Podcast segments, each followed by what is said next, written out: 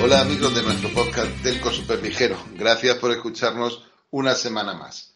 Hoy, después de nuestro episodio con el gran Ignacio del Castillo, que tanto os ha gustado y tanto nos habéis comentado, volveremos a uno de esos episodios breves en los que tendréis que escucharme a mí, a mí solo. Si os parece, hoy vamos a tratar de dar un repaso rápido eh, a los resultados del panel de hogares de la CNMC que se publicaron hace ya algunos días, hace como un par, un par de semanas. Eh, los datos corresponden al segundo Q del 21. En realidad, algunos de estos datos son semestrales, así que estaríamos hablando del, del, primer, del primer semestre.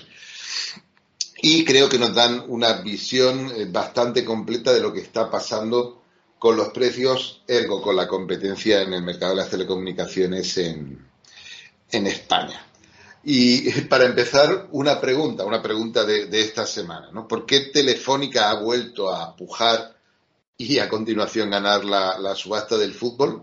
¿Por qué, ¿Por qué, Telefónica ha decidido pagar 520 eh, millones de euros por temporada, más 470 que pagará Dazón? Y ahí hay un intercambio eh, un, poco, un poco alambicado de explicar. Bueno, pues porque el gasto total en telecomunicaciones de los hogares que contratan televisión de pago, insisto, según el panel de hogares de la CNMC, es 31 euros mayor que los que no lo hacen. Es aproximadamente un 50% más.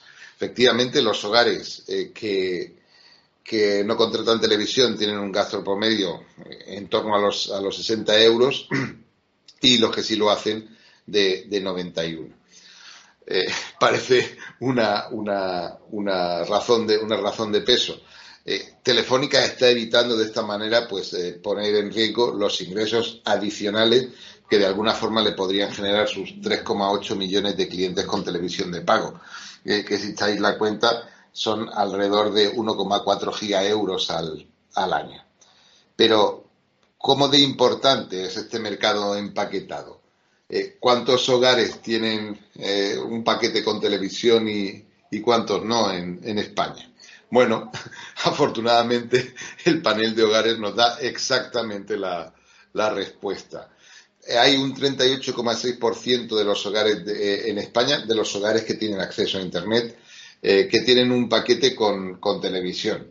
Es de largo el, el paquete más popular. El siguiente, que sería el que la CNMC eh, llama eh, de, cuádruple, de cuádruple play, es, eh, que, no incluye televisión, es contratado por, por un 33,7% de los, de los hogares.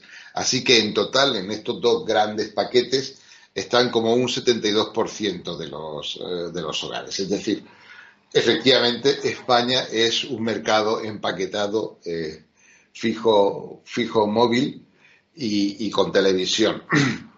Eh, y sin embargo, lo cierto de todas formas es que este 72, 72% total parece que se ha estado estancando desde hace algunos, desde hace algunos, desde hace algunos años. Porque, y esto yo creo que es importante y es, es algo que merece la pena eh, seguir de cerca, porque es el paquete, el paquete Naked, el que no lleva eh, telefonía fija, que es un servicio pues, que, se sigue ofreciendo, el que está creciendo con más vigor. Aunque en este momento eh, sea solo eh, contratado por el 12,8% de los, de los hogares. Es precisamente en la evolución de este paquete y su relación con, con, los, con los otros dos, ¿no? En lo que yo creo que estamos percibiendo esa tensión eh, ese famoso giro al low cost, ¿no? Del que tanto se habla, ¿no? Pues en, el sector y, en, los medios especializados. Y esta evolución, eh, digamos que esta tensión y esta evolución en, el número de paquetes que se contratan, ¿cómo afecta a los precios?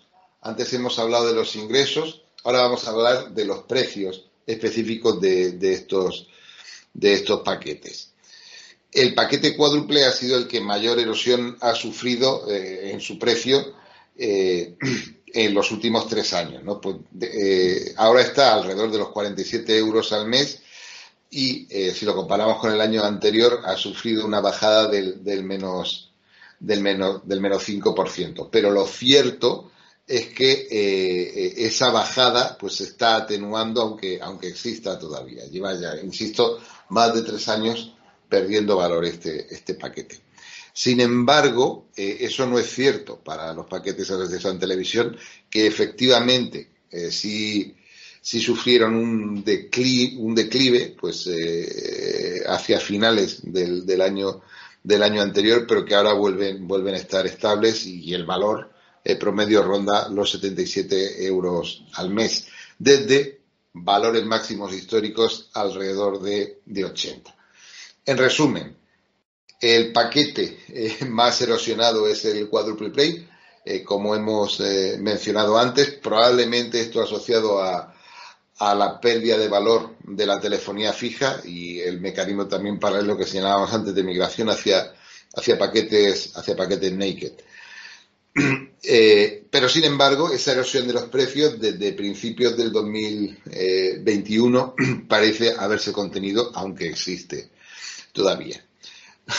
Hay que mencionar también el, que sería el, mercado el mercado pure, pure, mobile, el de paquetes, eh, el de servicios exclusivamente, exclusivamente móviles, y hay que entender que en España no es un mercado eh, tan, tan importante.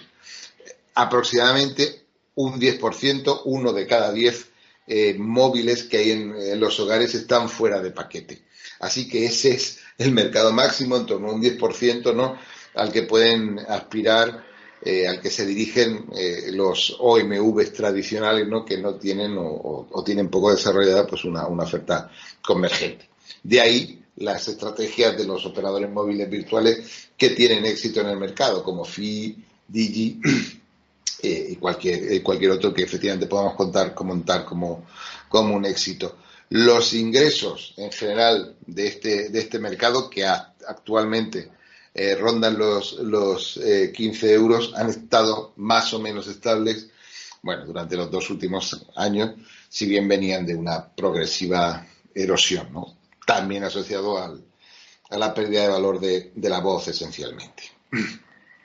Y ahora, si os parece, quiero hacer con vosotros una comparación eh, injusta pero relevante. Vamos a, comprobar cómo eh, la distribución, cómo varía en el tiempo eh, el precio de estos paquetes, insisto, el grande, el quíntuple, el que lleva televisión y el cuádruple, eh, que es el siguiente más popular y que entre los dos pues suman la inmensa mayoría del mercado. Podemos ver su evolución desde una base que podría ser el primer Q de, de 19, cuando perfectamente podrían estar en, máximos ambos, paquetes y ver cómo evolucionan y comparar, hacer esa misma, esa misma eh, evolución pues para indicadores que no son directamente comparables, pero que sí nos pueden dar la tendencia de los tres operadores principales. Concretamente, podemos compararlo con el ARPO eh, convergente de, Orange, que es un dato que publican directamente,